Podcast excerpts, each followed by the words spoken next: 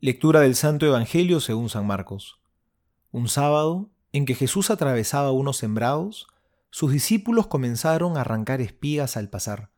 Entonces los fariseos le dijeron, Mira, ¿por qué hacen en sábado lo que no está permitido? Él les respondió, Ustedes no han leído nunca lo que hizo David cuando él y sus compañeros se vieron obligados por el hambre, como entró en la casa de Dios en el tiempo del sumo sacerdote Abiatar, y comió y dio a sus compañeros los panes de la ofrenda, que sólo pueden comer los sacerdotes? Y agregó, El sábado ha sido hecho para el hombre, y no el hombre para el sábado, de manera que el Hijo del Hombre es dueño también del sábado. Palabra del Señor, gloria a ti, Señor Jesús. En la vida estamos llenos de costumbres. Nos levantamos a la misma hora, tenemos la misma ruta para ir al trabajo o estudiar, nos reunimos con los mismos amigos los fines de semana, los domingos vamos a misa y muchas otras cosas más. Sin embargo, corremos el riesgo que las costumbres se nos conviertan en rutina si empezamos a olvidar su sentido. Algo de esto es lo que Jesús denuncia a los fariseos en el Evangelio que hemos oído. Ellos tenían un día sagrado, el más importante de todos, un día consagrado a Dios, el sábado. Pero se habían olvidado cuál era el sentido de este día, y tanto se habían rutinizado que lo convirtieron en una simple norma externa, que tenía preceptos tan absurdos como que no se podían desgranar las espigas de trigo en ese día. Nosotros también tenemos un día sagrado, un día que está dedicado al Señor. Es el domingo.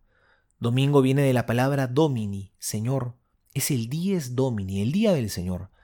Es el día que justamente nos hace romper la rutina de los otros seis días de la semana. Es el día santo, consagrado a las cosas de Dios. Es el día que está para que justamente podamos realizar una de las necesidades y deberes más grandes que tenemos, que es glorificar a Dios, alabarlo.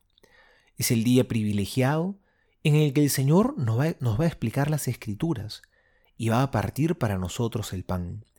Es importante que no perdamos esto de vista.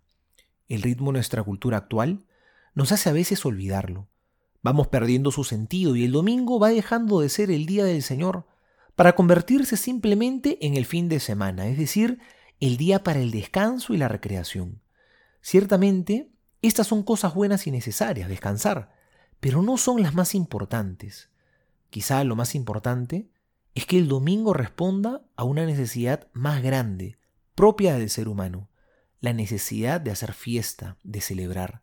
Es el día para celebrar lo realmente importante.